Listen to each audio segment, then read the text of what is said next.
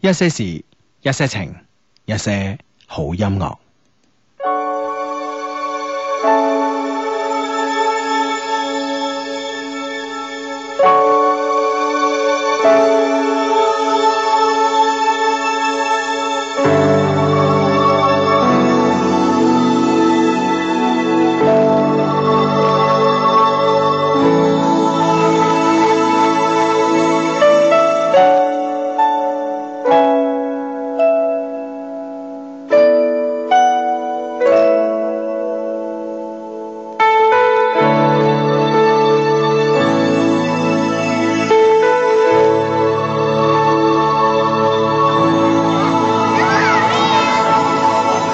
think about um, the generations and to say we want to make it a better place for our children and our children's children so that they they they, they know it's a better world for them and think they can make it a better place.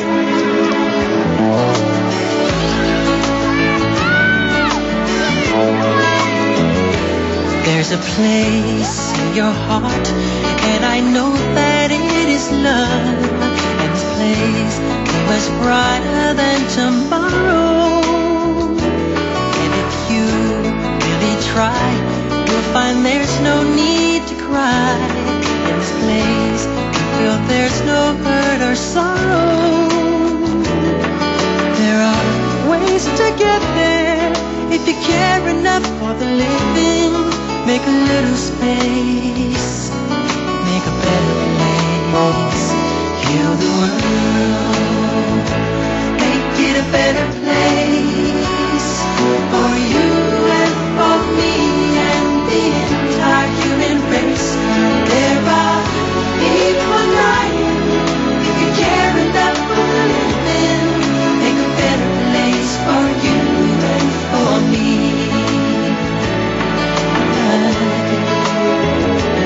If you want to know why, there's a love that cannot lie.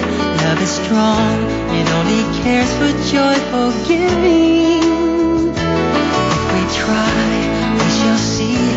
In this bliss we cannot feel. There are dreams we stop existing and start living. Then it feels that always love's enough for us growing. Make a better world. Make a better world. Heal the world. Make it a better place for you and for me and the entire human race. There are people dying if you care enough for living. Make a better place for you and for me. And the dream we work received and will reveal a joyful face. And the one we once believed in will shine again in grace. Then why do we keep strangling when this earth crucify our soul? Though it's plain to see this world is heavenly. Because love can fly so high that our spirits never die. In my heart, I feel you are all my brothers. Create a world with no fear. Together we'll cry happy tears. See the nations turn their swords into plowshares. We could really get there if you cared enough for the living. Make a little space to make a better place. Heal the world. Make it a better place for you and for me and the entire human race. There are people dying if you care enough for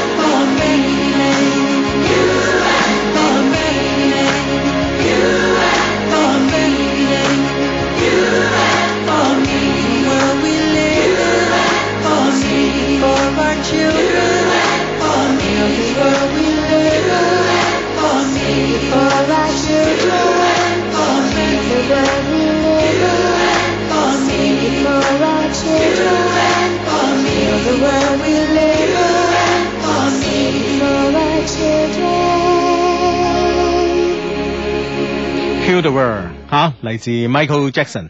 今日點解要播 Michael Jackson 嘅歌咧？因為咧，誒、可能咧，大家有關注我嘅微博嘅 friend 咧都會知道啦，或者關注我哋 Love Q 官方微博嘅 friend 都知道啦。因為咧，六月嘅二十五號啦，即係誒、後日啦吓，嗯就係呢個 Michael Jackson 嘅呢個死忌啦吓。二零零九年嘅六月二十五號啦，Michael Jackson 咧就離開咗我哋咁啊，所以咧誒、今晚咧以呢首歌嚟紀念一下呢位誒、流行音樂史上面傳奇嘅天王巨星。但係你呢首作品啦，我好中意《Heal the World》吓，你可以治愈呢個世界，但係係嘛系咯，誒好挽多留唔到自己嘅生命。係啦，好多 MJ 嘅 fan 啦嚇都覺得，誒佢嘅離去咧就係當代流行樂壇嘅最重要、 最重大嘅損失咁啊。嗯，其實咧就係話我哋人類咧就有流行音樂以嚟吓，咁啊當然啦，即係我相信原始人時代咧都有佢哋嘅流行音樂㗎。嗯咁咧但係咧呃每個誒時代都有流行 啊， 係啊，你係 啱㗎。㗎，係啊，咁啊，即係可能唐朝嗰時有咩流流行咩誒誒遠西沙啊咁，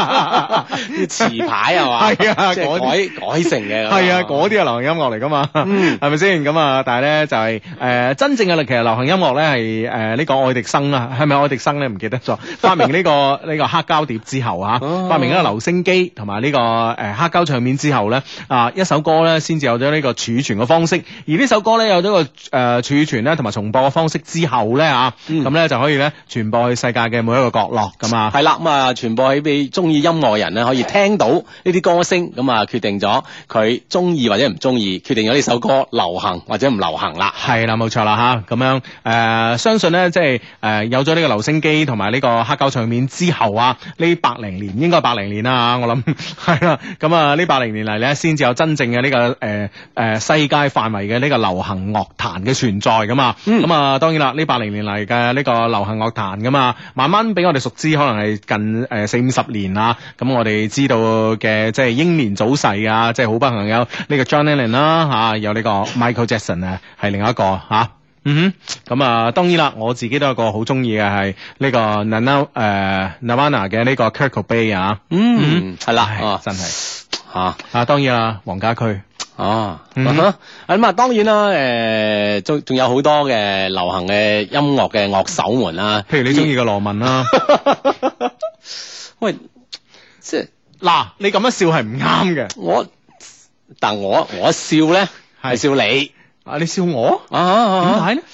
咁點解即係當然我即係我中意都好多流行樂手啦，係即係好多樂手都係跨時代、跨時空㗎嗯啦，係咪先？嗯嗯點解你獨子、單子、我覺得邏記啊？我覺得年長啲人咧都會誒中意聽誒、呃、粵語流行歌曲嘅咧，都應該中意啊羅文先生嘅。嗯我都中意張國榮㗎，嗯係嘛？哼， 啊真係啊係，你都中意 Teams 嘅。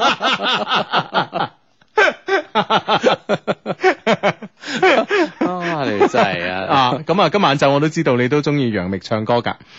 楊冪唱歌唔好聽啊嘛，聽講我我嗱講咗一句我未聽過佢唱， 我未聽我我聽講唔好聽，我真係未聽過。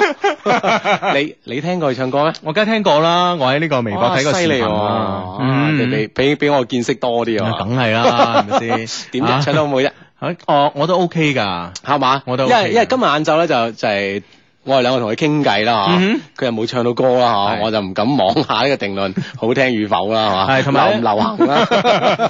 其實咧，誒、今日覺得佢都幾攰啊，所以都誒冇同佢傾太多嘅嘢啦吓。嗯，係啦，今日晏晝咧，誒、我同 Hugo 咧去到華工啦，吓、嗯哼啊，誒、見到啊郭導啦，啊，而係家郭敬明啊，新稱呼啦，郭導嗯請郭導好係嘛啊，，小四， 啊啊，仲有啊楊冪啦，係啊咁啊誒郭柴姐啦，嗯哼啊咁啊傾偈啦，同佢哋咁樣吓，嗯，係咯，咁啊，誒一個愉快嘅一個對話咁啊，係咁咧下星期咧，大家可以聽到呢個誒部分嘅錄音噶啦吓。嗯哼，嗯係啦，咁啊呢個對話傾啲咩咧咁樣啊啊？你顧住睇楊冪啫，你 唔係啊，我我同啊，你知唔知咧我同阿邵師傾嗰陣冇睇楊 冪㗎，係咪先？係咪先？你話係咪先？嗱咁嘅，大家咧就係即係我我形容下當時嘅場景啦 OK，我咁聽下啊去去到呢個誒楊冪嗰個化妝間嘅時候啊，一下咁咁啊，阿即紫係當然佢化好多妝啦誒當然係啦，咁啊唔。好有好多誤解嘅建 議，俾到我哋啲 friend 啊，你真係。系啦，咁啊去到呢個化妝間嘅時候咧，咁啊去同佢做呢、個个诶倾偈嘅時候咧，咁咧、嗯就阿志咧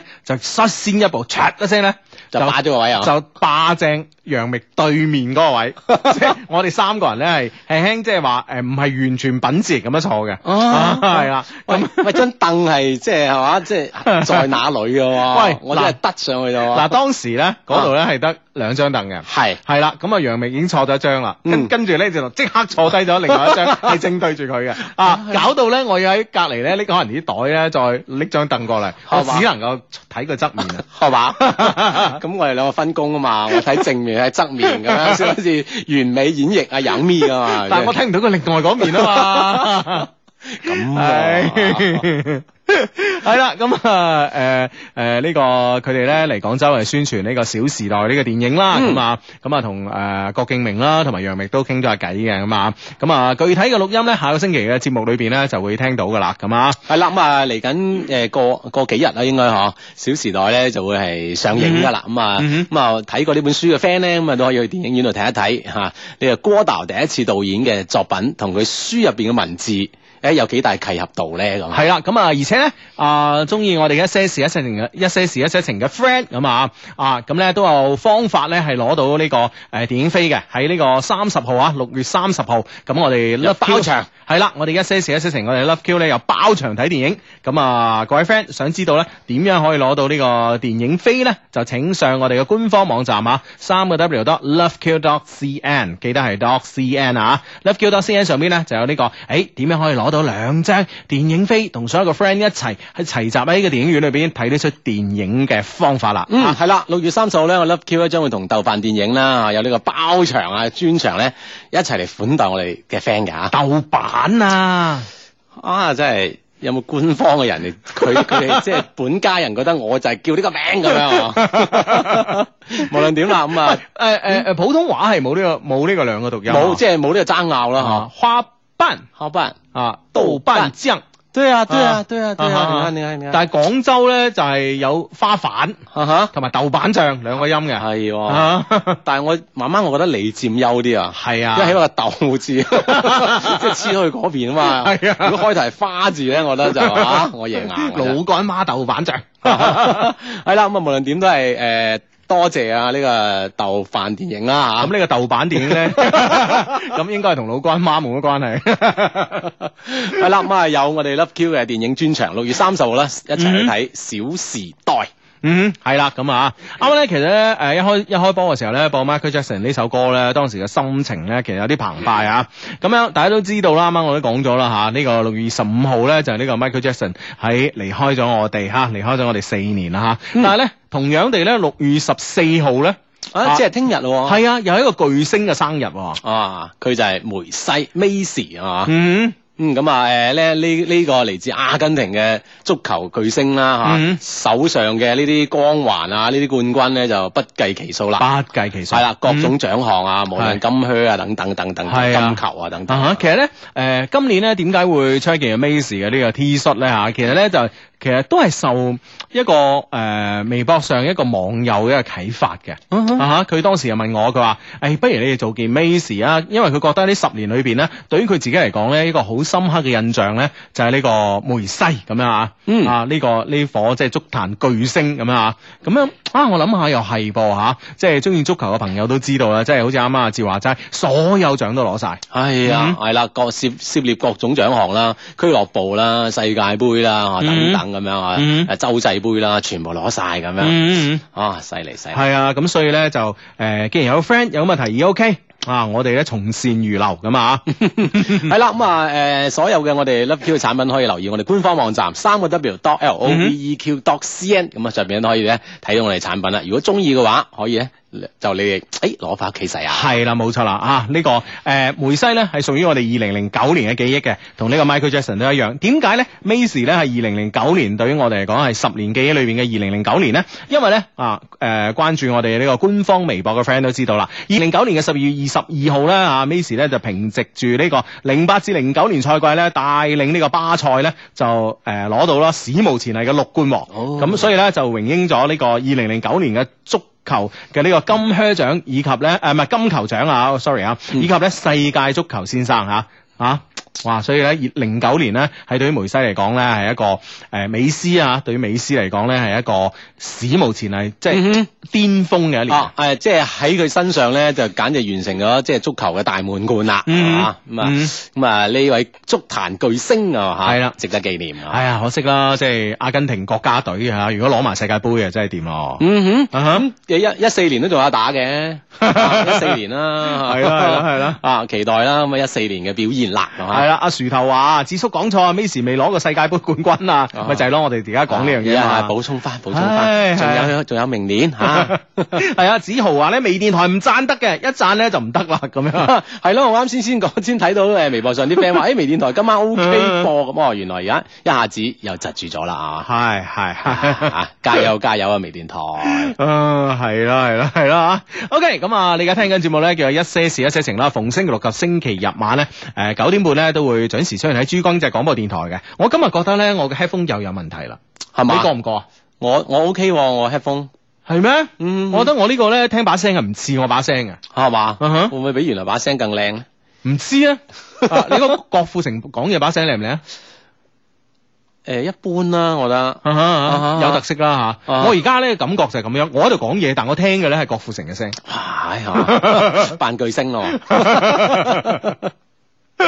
唔使扮啊，都係咁嘅聲。哎呀，呢個 headphone 真係，唉，一一陣間睇下睇下半點報時嘅時候可唔可以換咗佢 先？真係犀利啊！呢個 headphone。唉，係啦，咁啊，所有 friend 咧想主持呢個節目一些事一些情啦，可以新浪微博關注 Hugo 的一些事一些情啦，以及阿志的一些事一些情咧就 OK 噶啦。嗯哼，係啦，咁啊呢個 friend 咧就話，誒、其實咧對我影響最多嘅一個巨星咧係哥哥，佢係我心目中嘅 M J 咁啊，嗯哼你放心，喺我哋一些事一些情嘅十年記憶裏邊咧，哥哥係佔一個好重要、好重要嘅位置嘅，因為咧唯一我哋係兩件產品咧都係紀念哥哥嘅，已經有嘅呢一件咧就係誒誒 Polo 咯，大家可以睇下啦。嗯啊哼哈一個大大嘅 A 字啊，係啦係啦，嗯，我哋嘅 Polo Two 啦，咁啊，咁樣大家可以睇睇嘅。啊嗯，Po-，Polo Three 啊，sorry，Polo Three 吓。嗯嗯哼，好呢、個 friend 話志，我廿九號咧要去華龍考試，強烈要求靚女招待。 哇，呢要求非唔非分啊？佢話努力複習去，仲有咧誒，仲、有咩啊？哦，墮拎係嘛？美國之行仕途順利啊！最後咧，做一些事一些情咧，越做越好咁樣。呢 OK 個名你係咪讀錯啊？讀墮咩 啊拎咯，L I N G 咪讀拎咯。 ？OK OK，哦啊，真係啊你，你想讀咩啊？ 我唔知。 啊，為求你冇讀錯，我就我就開心啦。冇啊，我 OK 啊，我啲英文啊、拼音等等 OK 啊。 唉呢個 friend 話唔該，幫手問下丹尼斯啦，佢成日都唔幫 friend 解答疑問嘅咁樣嗯啊佢而家應該喺英國喎，吓，係啦，佢喺英國咁樣，可能咧就吓。遊手好閒。係啦， 啊，即係 遊山玩水啊，遊手玩 係啊，哦我相信佢翻嚟之後咧，會幫大家解答呢個問題 嘅。遊嚟浪蕩啊，咁啊，啊，好，我哋有 friend 話佢知 啊。上次個咩醫生話嗰、個啊係喎係喎，啊何何咩啊？何咩勁話？何華勁。何 華勁係啦，有啲似何家勁啊嘛，係啦，喺東高大道 啊嘛，係啊，啊我我哋哋即刻將呢個信息講俾佢知。咩咩啊？我哋邊度使講佢知啊？有 friend 喺呢個微博度話佢知啊，已經係啦，咁佢已經去就就診㗎啦。所以已經係誒身體健康咁應該樣好去返啊去英國啦，即係嗯何華勁真係勁啊，真係勁。啊嘛，係啦，咁啊呢個 friend 咧就，誒我啱啱唔覺意睇咗下呢個出年嘅呢個日曆喎，原來咧二月十四號西方情人節咧，同埋呢個正月十五咧，誒中國情人節咧係同一日喎。誒唉突然之間咧覺得男人嘅重要性啦。哎嗯佢話仲有半年，唔知仲嚟得切咧。 嚟 嚟得切嚟得切。唉緣分啲嘢話到就到嘅啊嚇。係啦，喂，誒啲男男性會唔會突然間就長舒一啖氣 咧？唉，好啦，一鋪過好啦，啦一鋪過啦真係 唔使隔一陣又嚟一鋪咁樣係嘛？係啊，同埋呢啲花店咧都長舒一口氣，知唔 知啊？即係翻工啦嘛，係咪先嗯啊？係啊你話放緊年假嗰陣，即係啊，如果真係年初幾啊，呢個情人節啊，啲人邊有得閒去買花係咪先？咁啊係啊，咁啊係啊。啊啊哈係啦，咁啊，所以原來係兩日並一日咁啊，嗯大家都話，哎哇，呢個 friend 都即係幾未雨綢繆喎，嗯提前咁耐睇日曆啦，嗯 睇下啲關鍵日子自己點過先啊。 係啊係啊係啊，咁我哋有拖拍嘅 friend 咧，都應該未雨綢繆啊。嗯，係啦，要諗一諗計啦，係嘛。嗯，好咁啊，呢、個 friend 咧就話相低啊人，我老婆咧阿青咧最近遇到啲煩心事啊，麻煩兩老幫忙啊，幫幫手鼓勵下佢啊，你哋嘅正能量咧真係好重要噶，佢聽緊噶，仲要誒仲、有啊，我一定會支持佢，愛護佢噶，愛佢嘅男人，呢、個 friend 叫 Dom 少爺吓、好，我哋支持你，無論咩事啦吓、支持你，嗯我哋嘅節目係幫你不幫親啊，唔係唔係唔係，啊係冇錯，幫親不幫你， 絕對唔係幫你不幫親，係啦，幫親不幫你，我係 friend 一定會幫到足係，㗎嘛冇錯啦，啊嗯，好呢、個 friend 話翻到澳門誒、繼續聽，聽日上班啦，去澳門兩個星期啊！呢、個 friend 嗯叫浪月星夢係嘛？嗯。嗯嗯，係啦，澳門繼續聽我哋節目啊嚇。嗯哼，係咁啊！呢、個 friend 咧就話咧，Hugo 你好啊，我係攝影大賽嘅得獎者之一啊，好多謝你哋咧頒呢個獎俾我。誒、唔知咧到時可唔可以寄翻幾張明信片俾我咧？真係好想要㗎。咁啊，放心啦，放心啊，呢啲我哋識做。嗯，係啦，咁啊，我哋咧之前一個攝影嘅比賽啦，唔可以講比賽啦，嗬，嗯徵集我哋攝影啲好作品啦，嗬，係十二幅嘅作品咧入圍，最尾會做做成我哋 Love Love Q 嘅明信片咁樣嗯吓，啊係啦期咁待啊期待，係啦，講起咧，我哋 Love Q 活動嚟講咧，我哋咧就誒、我哋之前咧喺呢個誒、雅安地震之後咧，我哋咧進行咗一個一百小時嘅一個義賣嚇，咁咧就係、無上限愛雅安愛愛雅安無上限呢個活動嚇，咁咧我哋咧誒誒經過呢個多月嚟嘅呢個誒點解話誒話喺一百小時結束咗，你應該公佈呢個金額誒同埋呢個誒、呢個所有數字應該去向吓，係咯係咯係咯，但係咧，因為咧，我哋喺度再解釋一次啦。因為咧，我哋好多 friend 咧就收到呢個我哋嘅產品之後咧，佢咧就會誒、呃有啲退換貨啊呢啲咁嘅問題，有啲咧就話誒、呃譬如話佢買咗 L 碼嘅，佢翻去一試，哎呀唔得喎，可唔可以退？誒、可唔可以大件咗喎？可唔可以要 M 碼咧？咁啊，嗯但係咧，我哋 M 碼咧可能又俾其他 friend 買晒啦。咁有咩辦法咧？唯有咧就係、誒一係咧就話誒同佢講誒係我哋呢個咧係誒支持啱啱嘅活動，睇下你誒、呃可唔可以收咗貨啦。另外咧就話哦，如果實在唔得，我哋會退翻錢俾佢嘅。咁咧所以咧就經過一輪嘅呢個退換貨之後咧啊，到今個禮拜咧，其實咧我哋嘅誒 Love Q 嘅呢個官方網站啦，同埋我哋 Love Q 嘅官方微博咧，嗯都有公布啦嚇。呢、個總數咧就係、呢、個誒。誒、 呢個總數咧就係、等等等等等等，我哋啊啊 攞一個最確切嘅數字出嚟啊，係啊， 呢個總數咧就係呃誒二十三萬零二百一十六蚊啊，一共咧係誒一千一百三十九個誒誒、呃落單嘅朋友，一共咧籌集資金係呢個二十三萬零二百一十六蚊。咁咧，我哋咧會盡快咧將誒呢筆款項咧就係喺呢個廬山地震嘅呢、個誒、呃重建工作中咧，我哋希望揾一個項目，我哋咧就點對點咁樣嚟支持佢哋。嗯咁喺度咧都好多謝誒、呃所有參與嘅 friend，多謝晒，多謝晒。多謝呢啲所有咁有愛心嘅 friend，咁啊希望我哋嘅呢個籌集呢個愛心嘅款項咧，好、嗯快咧我哋可以揾到一個對點嘅項目，咁啊、嗯我哋會第一時間咧喺我哋官方網站同埋官方微博啦，仲有我哋嘅官方微信上面咧公佈俾所有 fans 知嘅。係啦，同埋咧，我哋之前咧應承咗大家，即係話誒呢次咧義賣咧誒出嘅款項最多嘅朋友吓，咁、我哋會同佢一齊咧去呢、個啊雅安去廬山咁樣真實咁樣實地咁樣考察呢啲項目，然之後咧我哋先可以好放心咁將大家嘅愛心咧啊擺落去嘅。嗯，係啦，咁啊留意我哋官方網站會第一時間咧同大家咧講一講呢方面嘅情況嘅進展同埋進度嘅，係嘛？嗯哼，系好咁啊！睇翻呢個我哋嘅呢個微博上邊啊，呢、 個 friend 咧叫做張佩娟，係個包咁啊， 係咩包咧？叉燒包 咁啊！佢話相低啊，我今日咧扭住我男朋友耳仔啊，逼哇佢講佢啲戀愛史哇，最終咧哇， 最終咧我敗咗喺佢嘅鹹豬手同埋鉸剪腳之 中。我諗我我諗你即係話呢個借嘅理由咯，係咪先？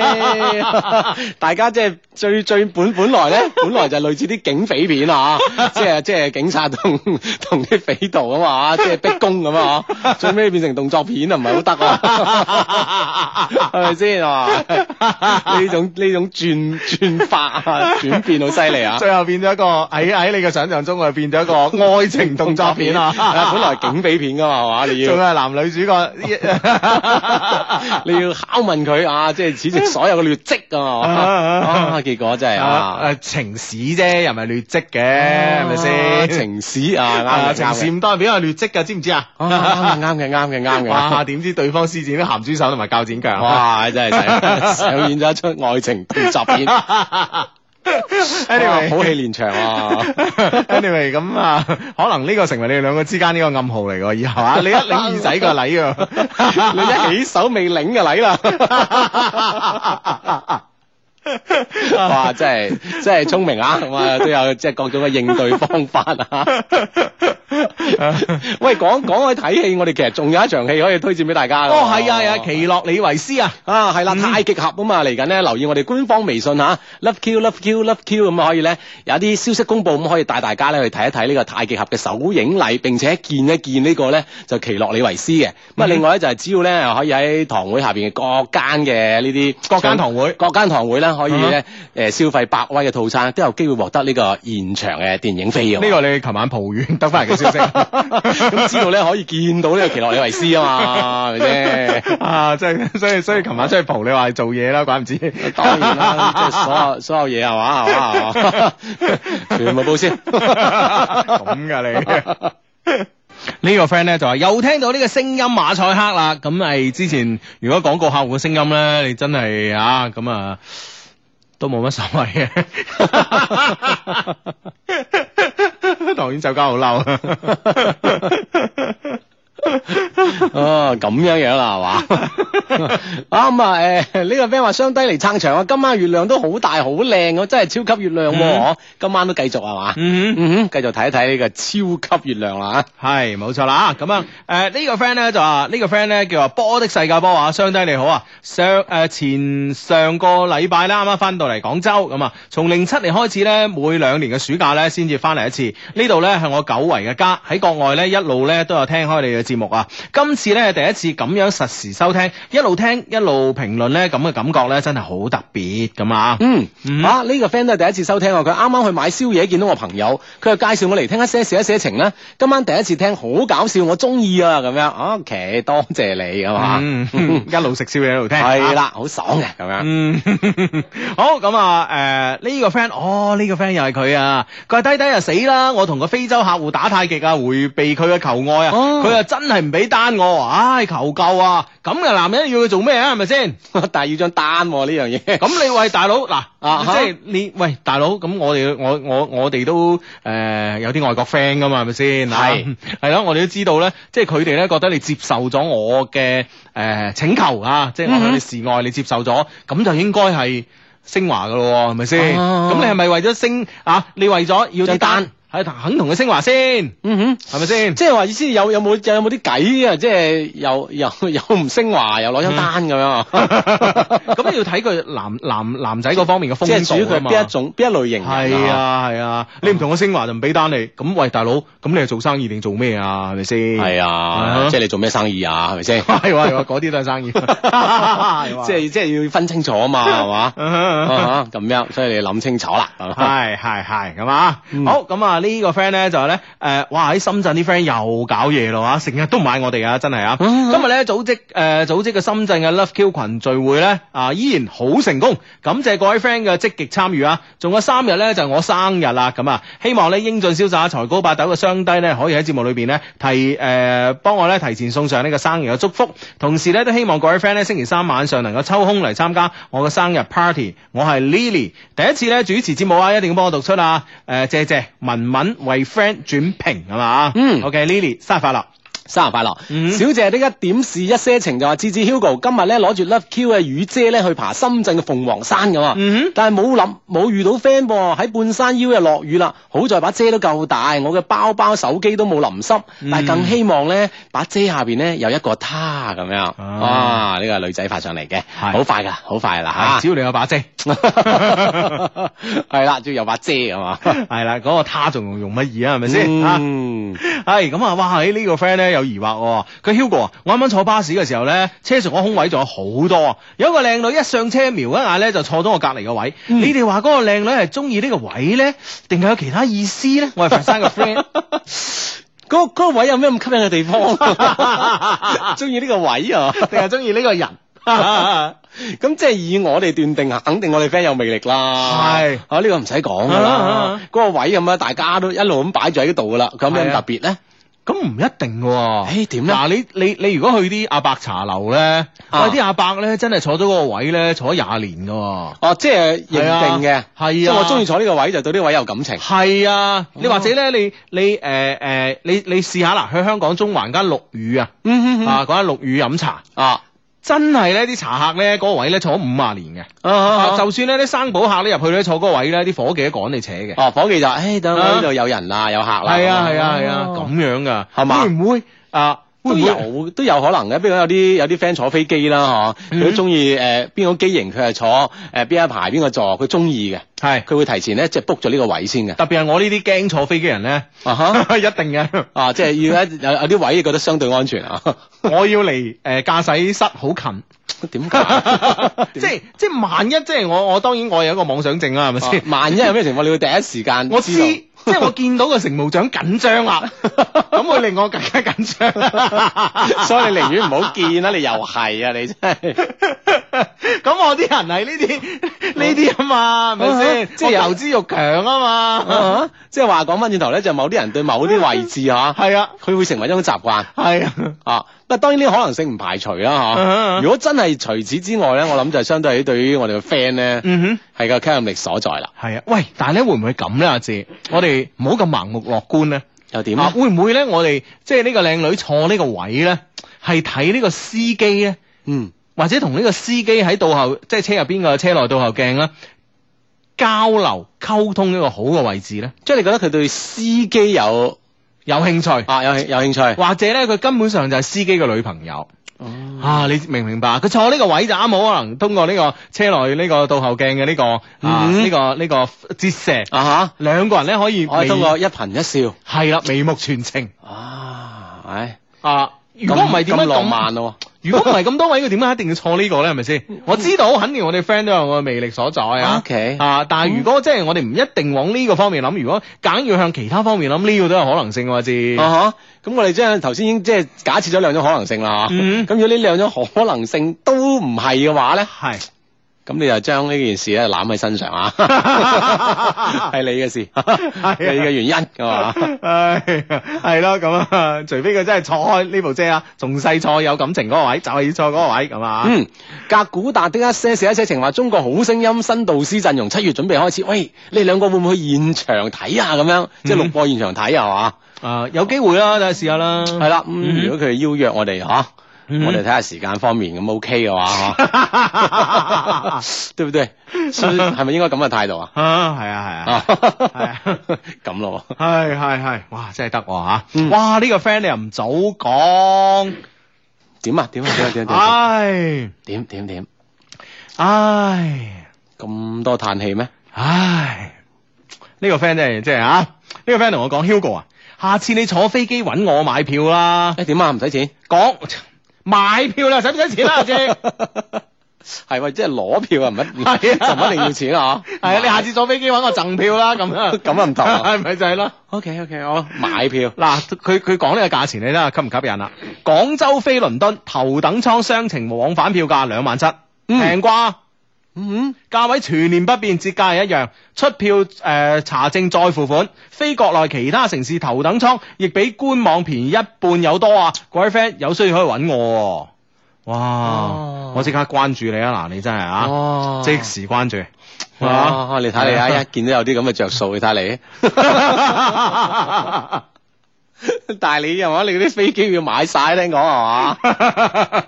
即係嚟嚟緊個 trip 啊，係咯，嗱，我點解嘆氣咧？就係咁啦，我下禮我下禮拜真係要坐飛機。 係啊，係啦，即係啊，咁啊，下禮拜二咧，我放假啊，咁咧就一放咧就放兩個禮拜咁啊，嗯所以咧下個星期嘅節目咧就阿志啦、同楊冪啦、同埋郭敬明佢哋做啦，咁啊，嗯哼嗯哼，係啦，咁啊，即係中間 會有要有一個星期六日嘅節目啦，係啊係啊啊咁啊，Hugo 唔出現啊，係啦係啦，但係咧我我都誒、呃我都希望通過呢個長途電話啦嚇、可以同大家傾下偈嘅。咁啊，下個星期六晚我就應該喺下星期六晚幾幾幾幾多號啊？廿廿九定三十啊？誒，今廿九廿九，係咯，今日今日23啊廿三啊，廿九啦，嗯係哼，係啦。咁我下個星期咧，誒、星期六、星期日咧，我應該我星期六咧應該係呢個洛桑啊，我星期日咧就應該係呢個日內瓦，係嘛？係啊。哦，洛桑啊，係啊哇今今日係咩啊？今日係奧林匹克係日喎，啊，今日係奧林匹克日係嗯 咯，哼你遲咗啲 去，下次一啲去。 今日喺嗰度 啱啦，咁有咩咧？贈阿慶啊， 俾奧委會副主席我做，係啦，咁啊，係咯，咁啊，誒，我放假啦，咁啊，下星期咧就會率先咧飛呢個意大利嘅米蘭啦，跟住然之後咧就通過呢個火車咁啊進入呢個瑞士境內啦，咁啊瑞士境內咧去幾去幾個唔同嘅城市啦，然之後咧喺呢個日內瓦咧再坐火車去呢個法國咁樣嘅啊嚇。嗯，咁啊係，哇，你誒可以有咁多嘅假期啦嚇，嗯哼。真係開心啦咁啊。係啊，係啊喂呢呢如個啊如果啱啱嗰個 friend 咧，之前咧識佢咧，啊，仲就更加開心啦，係嘛，打晒唔知㗎。美中不足，美中不足啊！ 下次， 下次係嘛下次，下次，下次。啊！呢、個 friend 都 OK 啊，呢、個 friend 好遠嘅地方，佢話相低，我係特立尼多巴哥嘅朋友。哇！今日係我第一次實時收聽，自從四年前我朋友咧喺朋友度咧知道你哋兩聽到你哋兩個開心嘅笑聲咧，就愛上咗你哋節目啦。嗯呢排好煩惱啊，因為咧我某啲嘢咧就。因我因為某啲嘢忽略咗兩個最好嘅朋友 Jojo 同埋 Mandy 咁樣嗯哼嘅感受，佢哋嬲晒我啊！誒唔睬我三個禮拜啦，麻煩你幫我佢哋幫我同佢哋講聲對唔住啊咁啊！嗯呢個 friend 叫 Maggie Zhao 三八六咁樣。哦哦，，特立尼達多和多巴哥德立尼亞和多巴哥係嘛？啊，係啦係啦啊係啦，哎呀，中美洲國家吓，嗯哼嗯哼，啊足球好勁噶都啊，好勁嘅咩？入到世界盃勁驚唔驚？驚唔驚？勁 你有咩聲出？你講冇。 打入世界盃決賽周，咁你點啊係咪先？我同你講，如果我琴日嗰個計劃真係可以實實施實施嘅話，嗱，啊即係幾多年內呃以後中國足協咧就喺呢個誒郭美美捐贈嘅呢個 誒帳即係目掛掛 掛卡紅十紅十紅十啊條，係啦，咁啊，郭美美捐贈嘅呢個帳篷裏邊咧，啊，即係咁樣，勵精圖治，卧薪嘗膽咁辦公。哇，哇！喺帳篷去辦公，仲仲唔啱呢八個字啊？ 哇，係咁嘅狀況下要咯，係嘛？ 力精圖治 啊啊，係啦我力精我身上膽地辦公，係啦，懸梁刺骨啊，哦刺股， 刺股即係咁樣辦仲有公咩啊？法鑿壁偷光 呢種咁嘅態度嚟辦公，係嘛？喺帳頂帳篷之下，啊！中國足球騰飛真係嗬，下屆世界盃入八強，一八年就得啦。係啊，就咁啊啦，就咁啦，唔啊係 係啊，就咁啦。如果佢中國足球即係咁嘅狀 況，咁嘅狀態之下辦公係啊，係啊係肯定有作為。肯定有作為，唔使講。嗱，我講嘅呢句説話嚇啊，當然啦，咁樣嚇 就睇中國中意嘅決心啦。哦，睇佢態 度啦。係啊，仲睇下郭美美肯唔肯施捨捧帳篷俾 佢。頂帳篷咁 咁多啊！係啊，唉 O K，係啦，咁啊，多謝呢個 friend 咁遠嘛，希望誒 Jojo 同 Mandy 咧原原諒我哋呢個叫 Maggie 嘅 friend 啦嚇。嗯，係啦，係啦吓 OK，咁啊呢個 friend 話我哋已經完全變咗一個賣飛機票嘅節目。呢個 friend 話廣州銀川經濟艙幾 多？即係即係即係我哋呢個即係冇辦法 啦嗬，我哋一個咧係一個好好嘅社交平台啊，係真啊係冇辦法，真係冇辦法 啊！即係啲人已經我哋嘅節目咧，我哋兩條友喺度講咩咧，已經唔重要。啊咁冇冇計啊！我哋係助 理，人哋係主持，係咪先？咁係咁啊，冇得傾，冇得傾。唉，咁啊，係咁啊，誒、誒、呃呢個 friend 咧就話咧，誒、Hugo 我留言好多次啊，呢次一定要讀啊，林真咁啊，哇喺同一個鎮長講嘢啦，嗯我會乖乖咧等到明年誒嘅到嚟，我亦會乖乖地咧吃好喝好，養伴身體好咁啊，然後咧生個誒、呃健康嘅 B B 俾你，林真你愛我係。係我愛你，你超級無敵愛我啊！李曉瑩佢聽緊直播㗎，靚仔 Hugo 讀七咁啊，哇係啊林真咁啊唔，真啊，係啦，唔知邊 個鎮嘅咧吓， 邊個就係鎮長啦。係呢個 friend 叫流水無情，佢話我同一個女仔相識咗十年，誒、佢暗戀咗我三年，後尾我追咗佢一個月，之後拍拖咗三個月就分手啦。佢俾出一個分手嘅原因就話冇戀愛感覺，喂，求分析啊咁樣。嗯我之前有好多數字啊，相識十年啦，女仔嗯暗戀誒佢三年啦，追咗用一個月啦，嗯拍拖三個月就拜拜啦喎。點解啊？真係啊，拜拜嘅原因係冇戀愛感覺。會唔會係即係大家嗯做做 friend 係嗰種感覺好好，但係真正戀愛起身咧，做到係順做即係咁多年做到順晒個 friend 係嘛？係啊，即係 完完完全係兩回事咧。會唔會係即係有啲嘢注定就係兩個人係適合做 friend，唔適合誒、呃做情侶啦？我覺得誒呢個一個可能啦，另外嘅咧真係可能呢個習慣嘅影響啦。嗯啊，譬如啊，譬如咧誒、叉燒包，你淨係或者係豆沙包，你淨係攞嚟食當早餐食嘅，係係咪先？OK 啦，但係有一日咧，你話唔係喎，嗱，你不如晚飯食叉燒包同埋豆沙包，你會覺得唔飽嘅喎，嗯嗯，係咪先？但我相信咧，即係其實個量嘅係夠嘅，無但係論感覺上就覺得唔飽。係啦，你就係覺得唔飽嘅，就係咁啫嘛。啊嗯同樣道理，即係習慣咯。啊，咁你假設一個細路咧，你以後咧就唔係嘅，你調轉嘅。啊，當佢啱啱識自己啊戒奶、自己食嘢嘅時候咧，你咧就大魚大肉咧，朝頭早食，夜晚咧食叉燒包，可能調轉佢又唔慣嘅喎。嗯就係咁啫嘛，係啊人其實係一個習慣嚟嘅。哦，即係人與人之間相處咧，其實都係有講習慣嘅。係，嗯係，咯，咁可能係就係就好似佢講，可能佢講係一個好真實嘅原因咧，就係冇戀愛感覺咁樣嚇。嗯嗯嗯啊，你兩個適合做 friend 咧咁樣，啊，揾一個新嘅目標，開始你嘅戀愛。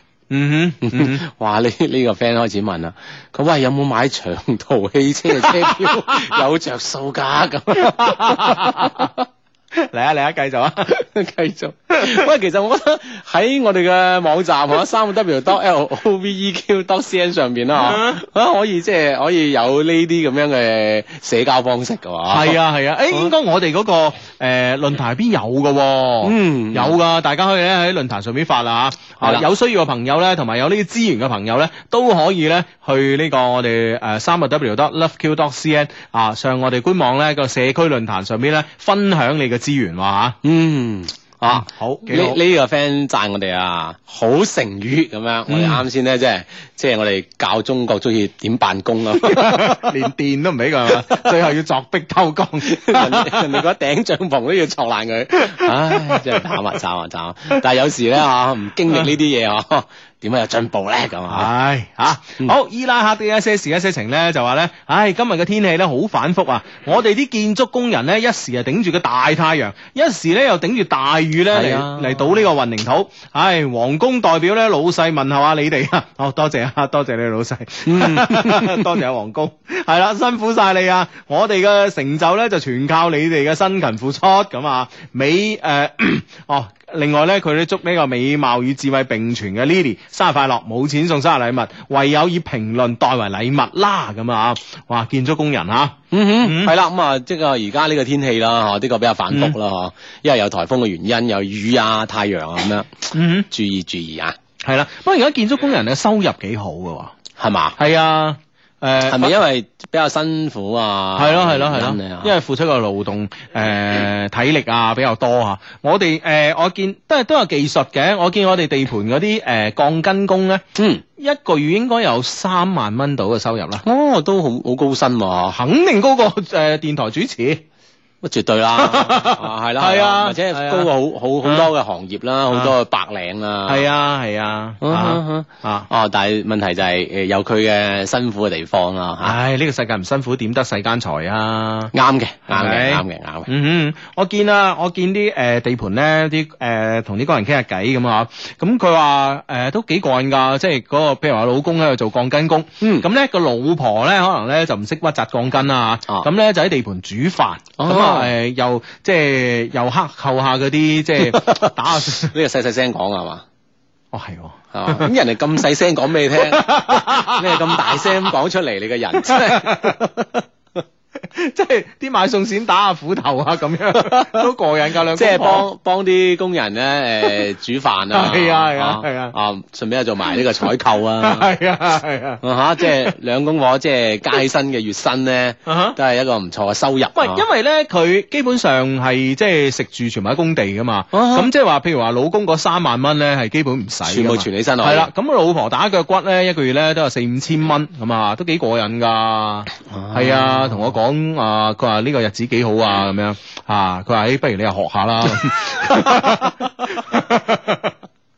啦。我唔知點答佢，即係唔係唔係我唔想學，而嗯係會唔會即係而家學入行遲一啲啦？我同佢講，梗係啦，我諗即係每一每一門嘅手藝 嗬，都有佢即即係係。越啊早越好。系啦，即 係早啲學一門手藝係即係相對好啲啦。係啊係啊，太遲入行，即係佢佢係咪想叫你跟 佢啊？可能係啊 做個師傅係嘛。係啊， 收個僆咁 啊！收個靚。系啊，佢同我講有鬼用咩？你哋，唉，一日坐喺辦公室揾唔到咩錢㗎咁啊樣。哈！我哋雖然辛苦啲，日曬雨淋嚇， 但係啊咧咁咁咁，所以你你跟我啦，咁 啊係啊。 多一遍好心啊！係咁係咁係，唉，點知我又唔生性。 而家啊諗下，不入道啊！係啊，諗下都有啲後悔啊，真 啊係。哦，呢、個 friend 話今晚咧要誒、呃、複習啦，備戰呢個期末考咁啊，希望 Hugo 啊同阿靚仔志志啦，祝華師一零財管二班嘅啊呢、個。新生學子，哇！嗯哼嗯期末考不掛科，唔該晒咁啊！B.S. 誒管理會計嘅老師咧，誒、呃真係真係唔咩啦咁啊！俾啲重點咧，同啲書差唔多 重。即係你畫重點畫重點，你畫 成本書畫晒係啦，或者你俾一沓資料仲重過本書 嘅咁，啊又係又又即係太那個啦嚇嚇咁啊嚇，咁啊當當然可能亦都係老師嘅一片苦心啊，希望你哋掌握門手藝啦嚇，係嘛要咁樣諗咁樣諗， 哎呀，我只咪真係有問題啊，真係。係咁啊，呢個 friend 都話啦，Hugo 係咪你只咪有問題啊？係啊係啊，只咪誒誒，而家冇而家冇問題，而家冇問題啊，整翻啦嚇嚇，及時整翻啊。嗯，好咁啊，呢個 friend 咧就話 有冇火車票賣啊？ 嚟啊！嗱，飛機票，跟住又帶出火車票同籌到啲車票啦。好啦咁啊上官網啊，我哋嘅論壇上邊 咧係，大家交流呢個信息以及資源嚇。嗯哼，咁啊可以幫到 friend 啦，但當然我係希望咧唔好有欺騙成分啊嚇， 嗯因啊真係為㗎全部都係自己 friend 嚟嘅。嗯係啊係啊係啊嚇。好咁啊，呢個 friend 咧 Shirley 咧就話：靚仔 Hugo 你好啊，我老公咧成日出去應酬啊，但都對我好好，但係咧佢成日冇時間陪我，我點樣啊？我應該點樣揾啲寄託咧？我好悶好空虛啊！我哋新婚咋咁樣？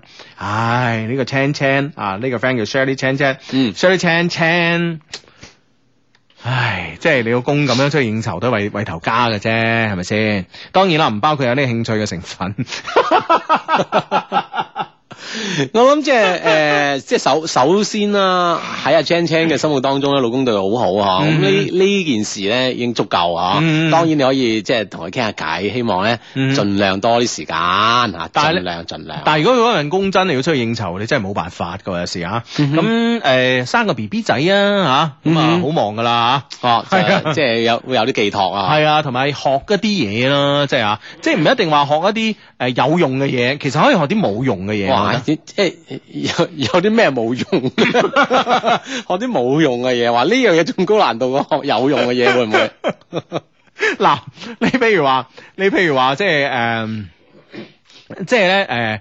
有啲嘢係有用噶嘛，我哋所所講嘅有用啊，通通常咧喺我哋呢個社會結構裏邊咧，我哋所講嘅有用嘅嘢，即係咩咧？啊譬如話謀生，係啦，可以揾到食嘅呢樣 啊，嘢，可以幫到你生計嘅。係啦，冇錯啦，咁啊啊啊，啊，你咁講嘅冇用嘅嘢咧，就係喺呢個範疇之外。係啦，喺呢個範疇之外，譬如話誒、有好多太太學插花，但係佢 OK 並唔係想開花店嘅，啊係係啦啦，係嘛？佢啊誒陶冶情操嘅啫。啊或或者係即係點綴啦屋企，係啦，咁有啲太太咧，就我識啲朋友太太學誒、呃、畫畫，嗯但係佢又唔係想做畫家啊嘅，又唔想啲作品攞去拍賣嘅，係啦，佢只不過哦有陶冶性情，哦，嗯即呢係呢個啲就叫冇用嘅嘢。冇用嘅嘢啦。 O 啊 K O K，但係有一樣嘢咧，就係、呃丈夫咧、先生咧，千祈咧就百般地咧，應該去阻撓太太學嘅，啊點樣樣咧？係啦，哦，就係、紅 酒，深受其害你係。醫生説法啊？系啊， 因為呢樣嘢咧，固然之可以增加呢個知唔係識固面，唔係即係固然之係納入咗你冇用嘅範疇啦， 一定係冇用啊啦肯定冇用啦。但係冇用之餘咧，佢仲嘥錢。 喂，大佬，你話你話買買啲顏料啊、油畫筆啊，幾多錢啫？係咪先？有限啦，係啊，啊特別咧，如果你太太學寫大字嘅話咧，咁啊仲平啦，係咪啊？宣紙嗬，啊，孫子北墨子言啊， 係咯係咯係咯，你唔好下下買端硯啊， 唔好話買徽墨咁啊， 係啦，咁啊唔一定啊，咁樣啊，咁啊普通啦，咁樣啊，咁嗯你平噶嘛，係咪先？你飲紅酒你弊啊，係咪先？係係啊，咪？係啊，買端硯都好啊，你屋企有用擺住喺度啊嘛。係啊，同而家飲咗佢咁你點啊飲咗啊，定翻個樽係咪先？哦唉，真係咁啊，係嘛唉，呢樣嘢嗱，大家即係大家嗱，血淋淋嘅教訓，我同你講啊， 各位做先生嘅好啊，做太太嘅好啊，即係千祈唔好掂呢樣嘢啊。係嘛？ 呢個 friend 叫做楊仔啊，佢話我係楊子啊，咁啊，佢話放暑假咧，我就去韶關嘅苗族地方咧做志願者。今次係我第一次啊，唔知會有啲咩新嘅體驗咧，咁嗬。嗯咁啊，睇下我哋有冇啲做過志願者嘅 friend 啊，可以俾俾多一啲誒，誒俾到呢方面嘅信息佢嚇，等佢有啲心理準備啊嚇。嗯我諗無論點啦，你哋係一 team 人去嘅，咁我諗相信咧，互相都可以幫助得到嘅。係啊志願者係一件好好好嘅事情。係啊，非常之好嘅事情啊！好啦，繼續有 friend 問你有冇高鐵飛賣啦，有冇船飛賣啦吓、唉，唔再講啦，唔再講啦啊！大家有資源嘅，同埋有需求嘅吓、啊大家一齊咧上我哋呢、個誒、LoveQ 嘅官方網站啊，LoveQ.cn 吓、一些事一些情官方網站上邊咧，社區論壇上邊啊，各取所需吓吓吓。嗯，系啦，咁啊呢個 friend 叫林愛君封 B 啊吓，佢話子子 Hugo 今日係我大佬個 B B 順利出世啊嘛，麻煩幫我讀出啦，祝 B B 身體健康啦，以後聰明帥痴啊嘛，嗯冧死女，哇，唉真係 正啊！佢話如果你讀出咧，我就介紹呢個 B B 嚟聽你哋節目啊，係哇，唉好緊要啊，係啊，哇，唉即係呢個新一代啊，係啊，新鮮滾熱啦，係啊嗱讀咗啊讀咗，一定要去聽啊，一定要聽啊唔聽逼佢聽。係聽完應該背 B B 記性好。係呢、個 friend 咧係咁嘅，呢、個 friend 話雙低人。我上年咧喺醫院咧誒、呃、實習完咧，今年咧就要正式做嘢啦。我原本咧我以誒、呃原本咧我以為自己嘅表現咧喺呢個實習嘅醫院咧應該會留低我嘅吓啊，但係咧、意外地咧落選。之後咧，因為爸爸嘅關係啦，我仲係留低嚟實誒、呃留低咗喺嗰間實習嘅醫院。但係今次留低嘅留落嚟嘅意義咧，已經已經已經唔同咗。而家誒老豆問我關於醫院就職嘅事，邊個科誒嗰、個科室嘅工作氛圍咧一般啦嚇，誒、可以話咧我根本唔係點喜歡，仲有試用期兩個月，壓力好大啊咁樣。我覺得一件事你又唔好咁諗。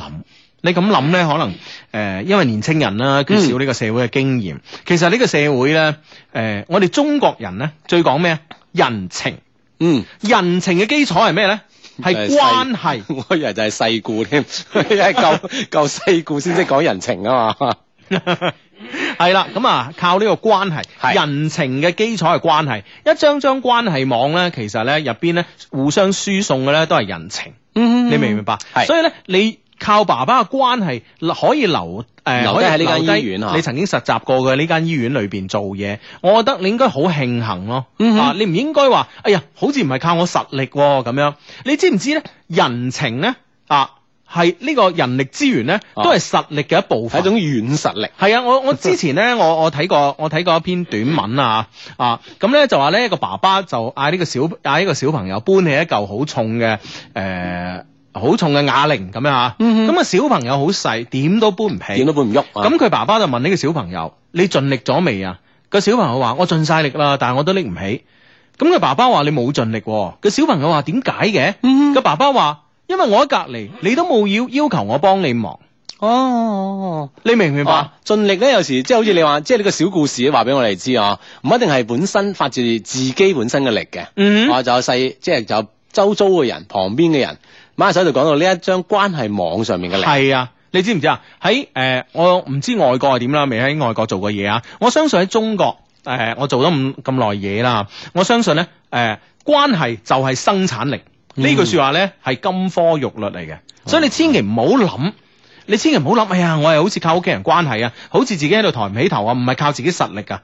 你屋企人有實力，即係你有實力，你明唔明白啊？再一次同你講，關係就係生產力。嗯哼，其實關鍵咧就話喺你有呢個心，即係呢個心上面嘅心理嘅準備咧，嗯喺未來嘅工作當中咧，點樣發揮自己嘅實力啫嘛？係啊呢個先係最關鍵。係佢提供呢個平台啊，你一定喺入邊發揮得好就得㗎啦。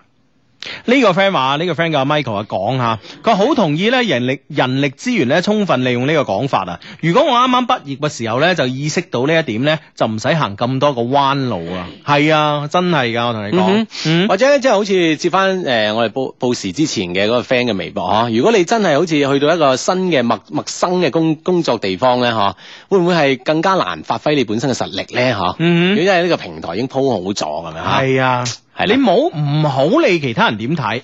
可能其他人點睇，其他人睇你唔順眼咧，係因為佢妒忌啊！你明唔明白？嗯嗯你為一啲妒忌你嘅人而咧嘅人而生活咧，你係一個好傻嘅人，你明唔明 白？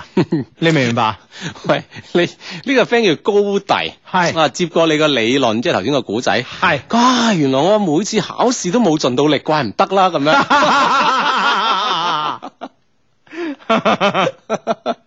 嗱，真係要諗要啦啊！你自己諗清楚啊，即係點樣盡力考好試啊！系啦，呢、個 friend 咧就已經幫我哋總結啦。今晚節目嘅金句啊出現咗啦吓，嗯關係就係生產力，一啊哈定係啦。我 我講嘅，係嘛，嗯關係啊，嗯哼。 關係都係生產關係嘅一種， 咁樣理解啊係嘛？關係就係生產關係 啊，生產關係同生產力啊有咩關係啦？知 好大關係啊！係點啊？以前學過，唔係好記得添哇啊！點啊？點啊？點啊？點啊點啊？咩啊？你講啊！你望住我有咩用 啫？你望住我有咩用啫？我原本知 啊，俾你咁樣講咧，我又好似有又啲唔確認啊！又唔確認啊。其實我我係知，啊我就只不過唔係太確認，我唔敢講出嚟啫 嘛。不過唔使驚，我哋有咁多嘅主持 人啊，唉，啊你哋我哋兩個小助理唔知有啊乜咁丟架啫。當然啊，我主持人唔知就弊啊，呢、個節目就弊啊 啦。唉，呢個 friend 咧就話，誒呢個 friend 咧就 Hugo 啊，誒關於靠關係咧，聽咗你分析咧，我的確咧糾纏 in 啊咁樣嚇，可嗯哼能有呢方面嘅呢個呢個 嚇呢個問題啦啊嚇。咁樣係我講完之後，你唔係應該豁然開朗咩？係點咯解仲係咯，糾纏咧？嗯哼，嗯哼，係啦，應該咧就話平台已經鋪好，你喺上邊盡情發揮同表現嗯。啊，咁就係你嘅實力啦。係啦，冇錯啦。OK，咁啊，誒、呢、個 friend 咧就話，呢、個 friend 話咩話？哦哦哦，咁樣啊， 啊呢、個 friend 係示愛啦，唉好呢、個 friend 叫袁 Hello 啊，佢話 Hugo 啊，求讀出啊，佢聽到咧會好開心啊，佢係一個女仔啊，佩佩認識你呢啲日子以嚟咧好開心，亦慢慢地咧中意咗你。到慢慢地咧愛上你，嗯感覺咧每日想你都成為習慣。你胃唔好，整天咧學校咧唔食嘢，我以後咧就會為你做咧你最愛嘅排骨俾你食。啊，佢會下載翻嚟聽㗎。Hugo 多謝晒 friend 嚟㗎嘛，愛你的小蟲。嗯，哇，唉聽住 friend 咧，相信都係會好冧、好冧、嗯好冧噶啦。嗯，啊個佩佩啊 嚇。誒好咁啊！呢呢個 friend 就講誒，佢話誒我我媽咪又學畫畫，又學鋼琴啊，又玩攝影，我覺得好使錢噶喎，咁樣啊你玩嗯攝影㗎啦，啊，有啲器材都係啦，啊嚇不斷升級咁樣啊，啊。啊咁樣樣啊，係嗱，呢個 friend 同你講啊，生產力決定生產關係啊。嗯哼， 啊係係，係，所以關係就係生產力。冇錯 啦，關係係生產關係嘅一種 啊，係呢個 friend 話科技係第一生產力， 呢個好啦，科技係第一生產力咁啊，咁啊關係係第二生產力，哇，真係啊，哦。嗯得啦啊，咁 呢個 friend 同我哋講，哇！呢、個都好科幻㗎。佢話志志 Hugo 啊，科幻啊！佢話我經常都精神緊張，係害怕世界末日、係地陷啊之類嘅，嗯哼成日覺得唔安全，成日發啲怪嘅夢，點算？係嗯咪好科幻咧？成日發啲好科幻嘅夢，咁你寫出嚟喎，可能可以可以又成為作家噶，咁啊係喎得喎，係啦，將你個夢啦嗬，啊，嗯再加上你嘅創作力咧嗯嗬，形成文字咁啊，就好似嗯小詩咁啦，可以啊，係啊成為一個作家咁啊，係啊，你嘗試下，橫掂你有呢樣嘢係其他人冇噶嘛，係啊，係咪？試一啊試，試一試，要利用自己嘅專長同埋特長，知唔知啊？嗯。嗯， 系啦，咁啊啊，有朝一日咧寫成書，送一本啊，送兩本啦，俾我哋兩個一人一本咁啊， 送一本我兩個人，你睇完我睇啊。啊我哋拜讀一 下，拜讀一下。唉，都得嘅啊！你睇完我睇下環保啊，咁樣嗯系咁啊，好啦，咁啊，節目期間咧，可以通過呢個新浪嘅微博嘅方式咧，同我哋產生呢個即時嘅溝通關係嘅。只要咧你登錄呢個新浪嘅微博，然之後關注阿志的一些事一些情，以及啊小弟 Hugo 的一些事一些情，然之後咧喺我哋節目開播嘅時候嘅暗號貼入邊跟你嘅評論嘅話咧，我哋咧就可以即刻咧喺我哋嘅直播室嘅 mon 上面咧睇到你嘅評論，從而咧幫佢讀出呃成就咧成為一個主持人嘅呢個夢想啦。 嗯，咁啊係啦，咁啊好多 friend 咧，因為通過呢個方式咧，成成為咗個主持人啦，咁啊已經有圓夢啦，咁啊繼續發揮住佢哋主持人嘅呢、個啊呢、個能力啦，令到呢個節目咧更多人聽咁啊。嗯除此之外咧，好多 friend 都可以通過我哋嘅充滿感情嘅電子郵箱啦，loveq at loveq dot cn 啊呢、個充滿感情或者充滿電子嘅郵箱入邊 咧，將你故事。形成文字 mail 俾我哋咧，都會揀選出嚟咧，嗯同我哋一眾嘅主持人咧分享、分享、分享。係，我哋新加坡呢個 friend 咧就話新加坡呢邊好大塵啊，出街要戴口罩啊咁樣誒。哦，咁樣樣啊？係啊，佢因為好似係誒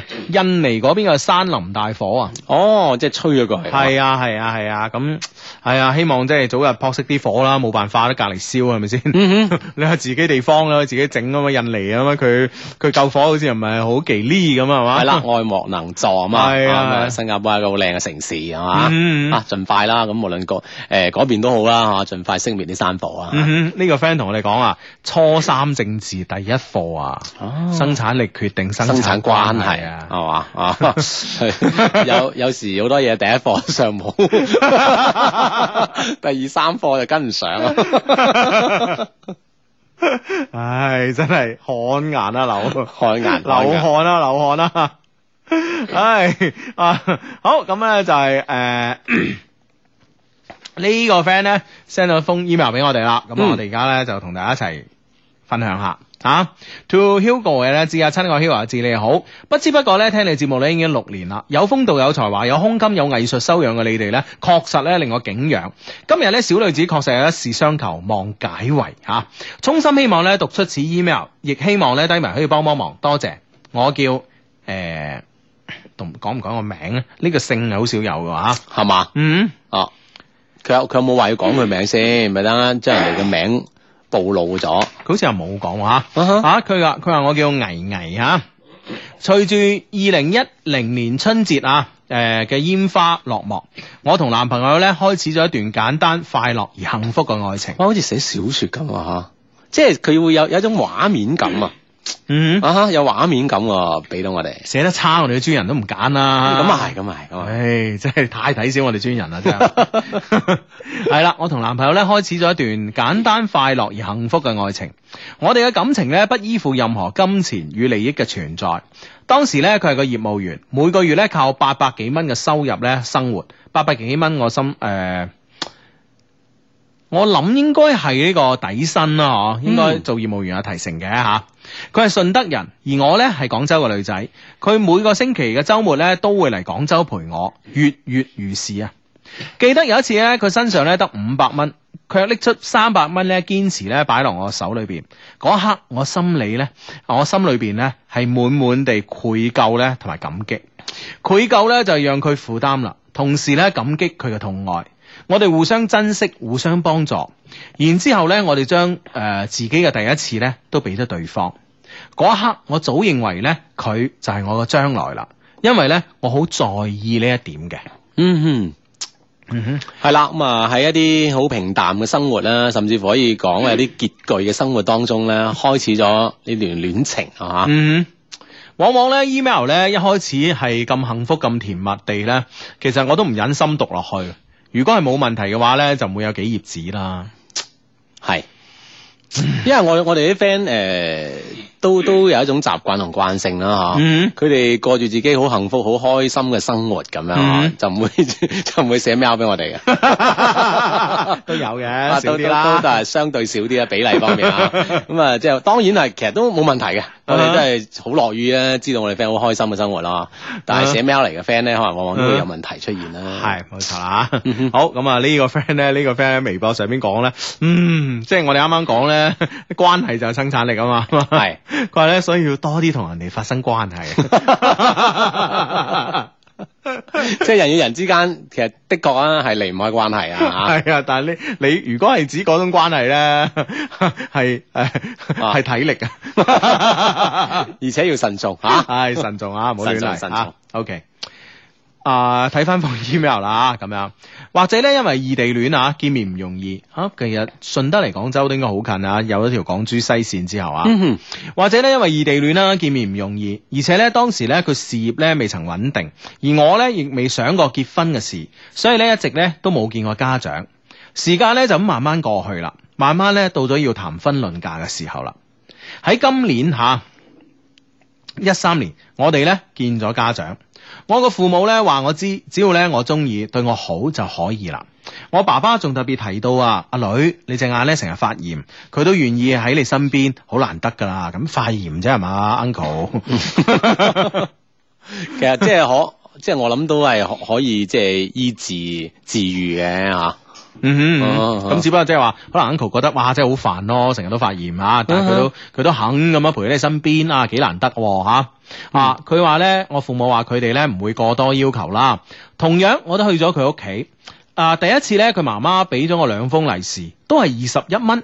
嗯哼，咁咩一直到一直到至今咧，我都未懂得佢嘅含義啊！唔通呢啲係順德人嘅習俗，有咩特別意義？係咯，我諗都係係咪當地一啲風俗啦、風啊俗習慣，比如講誒第一次見呢個啊未來新抱係嘛，嗯啊翻嚟係有即係利是是啦，但係呢個數字係咩意思唔明 啊？兩封利是都係二十一蚊，啊哈加埋四十二蚊，嗯哼，即係會唔會唔好啦唔 知啊，吓？喂，有冇順德嘅 friend 啊？啊，俾下俾下呢個呢個呢個，哦，即係知知唔知道誒呢個係一個咩意思咧？定係一係啊個一種咩嘢嘅習俗咧？係啊，俾下答案我哋啊，啊或！者係即係呢個呢兩封利是嘅潛台詞會係啲咩咧？係咁咯啊係咯係咯，嗱女仔。誒、第一次去男仔屋企咁啊，啊即係見家長咁啊，然之後咧，媽咪咧誒、男仔嘅媽咪咧就俾咗兩封利是嘅女仔，咁每一封咧都係二十一蚊，係咩意思咧？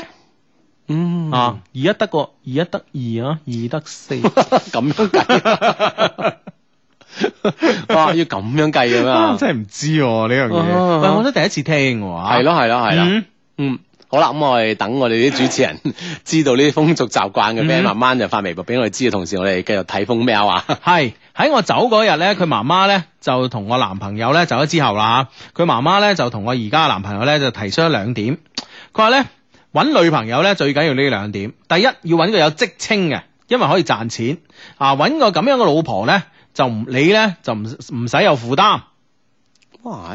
嗯喂，好好少屋企喺談婚論嫁嘅時候講到呢個職稱呢樣嘢喎。嗯。係嘛？哦，你係中級啊，副高、 高級，咁即係係咪講呢啲啦？即係個意思就話你有一份正當嘅職業啊，即係咁樣可以賺到錢哦，咯唔。係所講嘅係啊評定嗰啲專業上嘅職稱啊。係啊，我我相信係呢個意思咯，同埋咧即係話誒自己咧可以養活自己嘅話咧，就唔使誒唔使俾負擔俾個老公咯，咁樣啊嗯，嗯即係可以自食其力啦，嗯啊呢個即係呢個老婆咁嗬，係啦，啊媽咪嘅提出嘅第一點係嘛，嗯第二點咧就係佢覺得咧我啊係城市戶口，因為城市戶口咧只能夠生一個 B B，而佢媽媽咧想要兩個小朋友，嗯，咁你即係換言之，個仔都係城市戶口啦，唔係佢個仔係係咩嘛？佢個仔係順德噶嘛？可能唔係咧。哦哦，即係兩個有一個係城係市戶啊，口都非非非咩啊？非農業戶口啊，嗰啲係咪啊？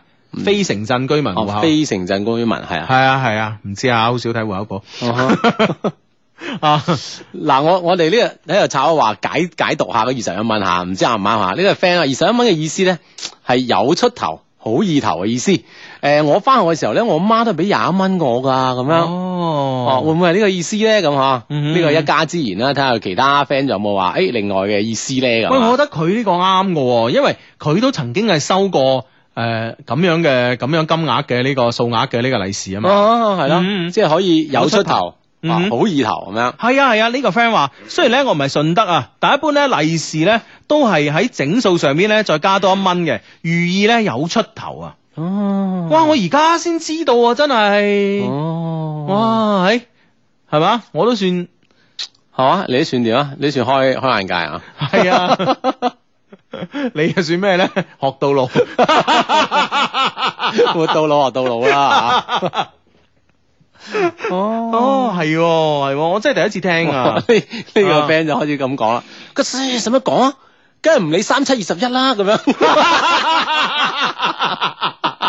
喂，呢、個解釋又又好記喎， 即係我即係唔知呢個解解釋係正面定負面啦，反正就係啊唔理三七二十一咁啊，哦又係 喎，好，我中意呢個解釋。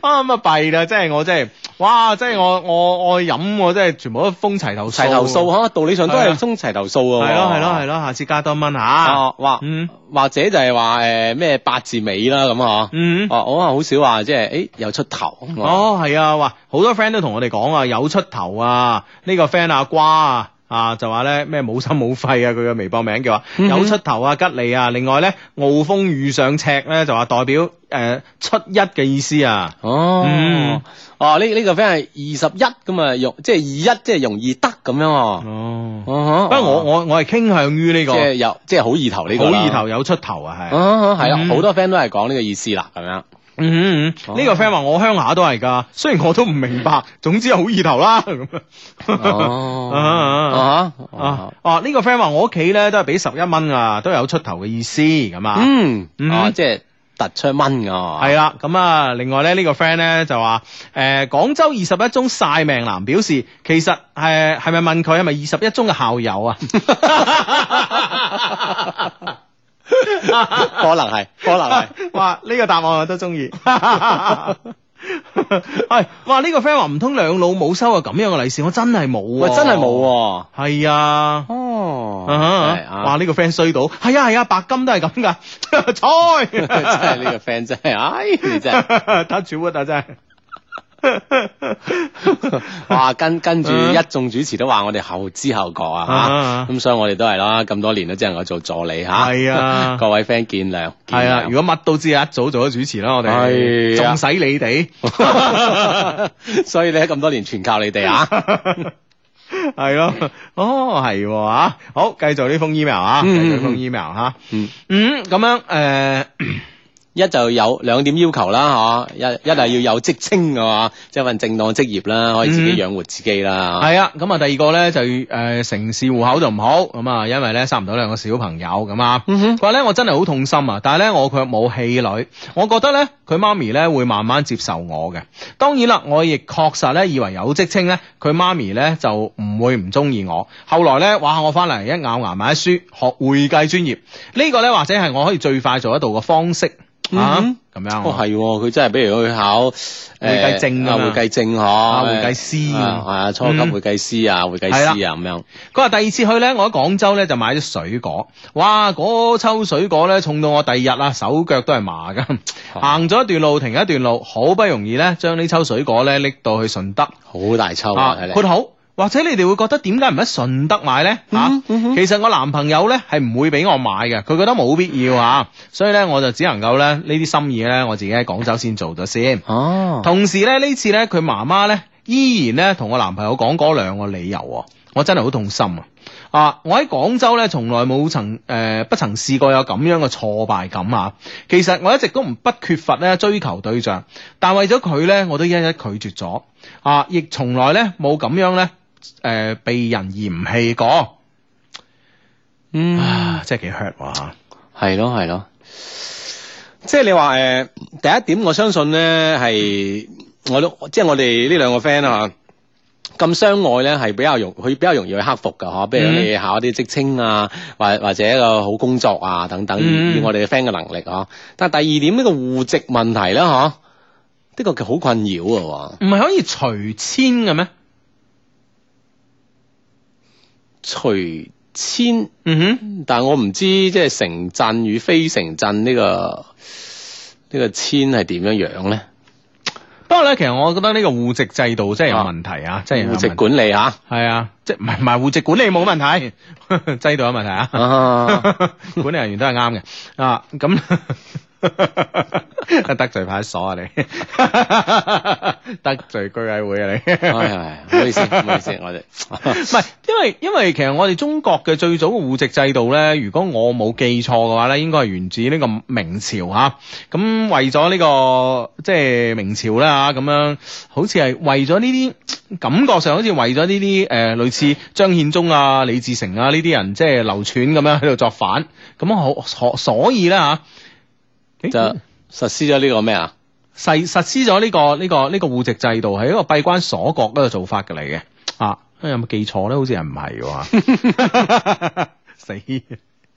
好似喺李自成、張獻忠之前嘅喎。啊，應應該係咯，哦 係因為啊，之前就應有該啊，明朝初年嘅時候啦嚇。咁大佬而家都係地球村啦，係咪先嚇？啊誒、地球係平噶啦。咁呢個户籍制度係咪即係應該係修改一下咧嚇？但係佢呢個户籍制度又唔係話，即係佢哋兩個相處之間呢、個呢、個問題又唔係出喺户籍制度上面，係所以係呢個生育制度生育政策上邊，啊哈唉，所以都係難搞。唉，繼續繼續啊！唉。唉，佢安慰我，男朋友安慰我，叫我咧等佢有咗錢咧就會娶我啦。但係咧，佢連自己嘅母親啊，佢都說服唔到，我以後咧會好辛苦。而且咧，等佢有錢咧，唔係短時間可以做到噶嘛。嗯再講啦，有咗錢，佢媽媽應該咧會更加諸多阻阻撓啦啩。咁啊，阿仔又揾到錢咁係咪先？嗯啊，更加矜貴哼，啦。啊啊呢個 friend 又提出一個新嘅思考點，嗯個順德嗰邊嘅農村户籍咧有分紅嘅，哼，哦，係咪你可以隨處咁遷咧？即係遷入去咧，哦，又唔一，定又喎。唔一定嘅喎，係喎，係啊係啊，即係又涉及到另外一種關係啦。係啊，哇，真係涉及好多方面係喎。所以咧關係幾重要咧。哦，即係即係所以誒，我哋呢個男仔嘅媽咪肯定又唔情願將自己嘅仔遷走㗎啦，係嗯咪先？咁啊，咁啊，新抱隨遷入嚟又冇分紅，係咪先？咁、嗯如果揾一個當地嘅，同樣哇有有分紅嘅女仔，咁啊咁啊幾好相反咧啦，哦係咪哇係先？喎有分紅，嗰、個女仔好似個媽咁啊誒諗法啦，嗬，個女仔又自己又有自食其力，係啊，又帶啲分紅過嚟。係啊，哇，係喎，我哋真係反而冇諗到呢點喎。係啊，即係媽媽咪所睇嘅，雖然唔一定個眼光好長遠，嗯嗯嗯但係佢好現實噶嘛。係啊點都為咗仔好，係啊，又講得過去喎。喂，同你幫邊個啫唔你？係，即係媽咪嘅角度講得過係去。即係我哋先先先至誒，先從呢個角度睇呢個問啊，題從先。 Auntie 嘅角度去睇，係咁我先容易即係即係尋求呢個解決方法啊係嘛冇。錯冇錯啊喂， ，OK，哇！喺我哋 friend 真係得噶喎，真係得，真係啊，得。即係研究問題好深入。喂，你好都主持，你都隨便做啊？咁啊係，我做咗十年都未做啊到。特別係一些事一些情嘅主持啊，係啊，真係佢乜都識噶嘛。對 對，係咁樣啊，啊好，繼續啦，繼續啦，好全面考慮問題真係。係啦，我哋今年咧都二十六歲啦，佢可以等，但係我咧已經唔能夠咧再無止境等下去啦，無止境地等落去啊！嗯，其實咧，我今年咧都一直逼我男朋友結婚，我話咧誒，等我去多幾次啊，討好佢媽咪就得啦。但係咧，佢卻同我講咧，而家風頭火勢啊，你唔可以再去啦。而且咧，佢媽媽咧要錢，啊，我去都冇用。聽到呢度咧，我心啊更加痛啦，連佢都唔支持我啊，但係佢咧又唔願意分開喎、吓嗯嗯啊誒、P.S. 我男朋友咧好少咧同我屋企裏邊溝通嘅，或者佢好驚佢媽媽啦吓。嗰、晚咧我好嬲，我話我為你付出咁多，陪佢走過最艱苦嘅日子，卻換嚟咁樣嘅嫌棄。佢繼續解釋叫我等佢等到我誒、呃等到佢有錢，而我咧佢一怒之下咧話得啦，你俾十萬蚊分手費啦，我哋就咁算啦。啊，呢、個咧係你對我嘅責任。啊哈，即係講聽起身就應該係一時氣話，係啦係啦係啦，嗯係一時氣話啦，即係道嗯道理上又好似有啲講唔過去係嘛？係咯係咯啊氣話啦，即係嗯唉男仔你咁㗎，你媽咪都咁啦，你都唔撐我，仲有邊個撐我啊？咪同埋咧乜都講錢，乜都講錢，係嗯哼咪先？啊咁有錢俾十萬蚊我分手算啦，嗯哼，係咪先？係啦，咁啊一時氣話咁樣，啊，其實呢、個呢、個銀碼高唔高啦？阿志，我想問下你，如果計分手費嚟 講，唔知我以為你話唔高 啲。真係唔知高低喎呢樣 嘢係嘛？即係本身分手呢件事已經係係嘛， 即係好難去錢。分手係存在一個費用嘅。 不如如果真係即係法律規定有分手費咧，大家都可能拍拖慎重啲喎。係啦係啦，咁啊係係係咪針即係根據雙方嘅收 入咧而恒定出一一個比例咧係嘛？即係即係好似啲税咁樣， 唔係，好似你嗰啲買誒嗰啲嗰啲咩咩金啊誒咩咩嗰啲社保咁啊，哦係啦，每個月同你存起啲， 你下次分手由國家直接劃撥去嗰個女仔戶口， 等你翻嚟亂嚟啊嗱， 等你一嚿搭兩船啊啦嚇。係啦係嘛？啊唉好啦好啦好啦，繼續睇落去啊！時間時間嚟唔切啦吓，咁咧就誒。呃而且咧，誒、呃、誒、因為咧喺呢個之前，我一直咧同佢講，我今年要結婚，結唔到就分開啦。啊，啊喺我維持咗半年嘅轟炸，出乎意料地咧，當晚佢同意分手啦，我好難過。我問佢你點解就咁放棄咧？佢啊哈反覆咁話我知佢冇錢，想我幸福，因為佢唔知道仲要幾耐啊。人咧總係總係犯賤嘅，我苦苦哀求佢唔好咁容易放棄啦，我願意等。呢次冷戰咧維持咗一個星期，我擘我我眯埋眼咧，眼前咧就係佢，連飲水都想嘔，一啲食慾都冇，每日咧都生活喺朋友嘅不斷嘅勸說之下。我真係好想我，我好想我男朋友同佢阿媽講，我堅定地要娶我，不顧佢媽媽嘅反對。但咧佢卻話根本冇錢做唔到，而且就算娶啊，佢媽媽咧都會發動晒所有嘅親戚朋友嚟反對嘅，咁、樣嗯結婚係冇意思嘅。我好想鬧佢懦弱，我真係唔想咁樣放棄，我應該點辦呢？嗰十萬蚊咧根本係我信口開河狠心嘅説話，我知道咧我唔應該講呢啲説話。其實咧講嗰陣咧我心裏邊更加難受，但係咧我就係、我就係講過啦，我都陪過佢度過咁艱苦嘅日子，八百嘅誒八百蚊底薪嘅日子啊！就算佢而家月入過萬，我依然咧唔捨得使佢嘅錢。點解咧佢就要咁狠心咁傷害我咧？有咩方法可以留住佢咧？等佢同佢媽媽提出。佢媽媽咧真係好難搞啊！但係咧佢又咁猶豫，佢仲愛我嘛？會為我努力嘛？我應該如何是好？係咪應該等呢？但我屋企人一直催我，我真係冇辦法，好似大家所講嘅騎牛揾揾馬啦。多謝你哋，Hugo 阿志，希望咧誒、呃你哋提誒、呃你哋俾出我最妥善、最保保守嘅建議，萬分感謝啊！祝節目咧揚威海外，享譽全球啊！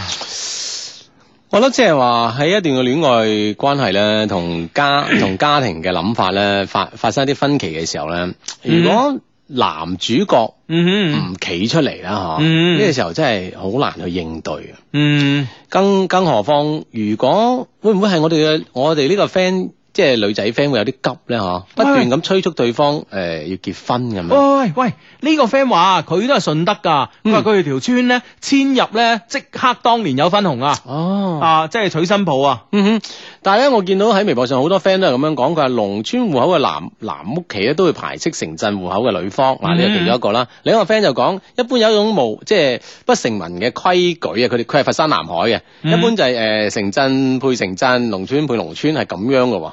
嗯啊哈！呢、個 friend 叫走風衰樓主，佢話唔係喎，戶籍問題係秦朝商鞅變法開始有嘅喎。哦，係啊係啊，係啊哇！唉，真係犀利啊！唉，真 係， 即即係係男仔唔拍心口企出嚟，會唔會真係對呢件事真係於事無補咧？嗱，我覺得其實而家咧，嗱，快刀斬亂麻啦，我覺得兩個方法嘅啫，兩條路，一係咧就分手啦，算啦，嗯哼哼，事至此，係咪先？你而家逼噶，逼你嘅男朋友係冇用嘅，因係，為我相信你都話啦，佢屋企都好少同佢屋企人交流嘅，就係、因為佢驚佢阿媽。嗯佢咁驚嗰一個人，佢點能夠可以同佢好順利咁樣溝通到咧？可以同佢達成呢個共識咧？係咪先？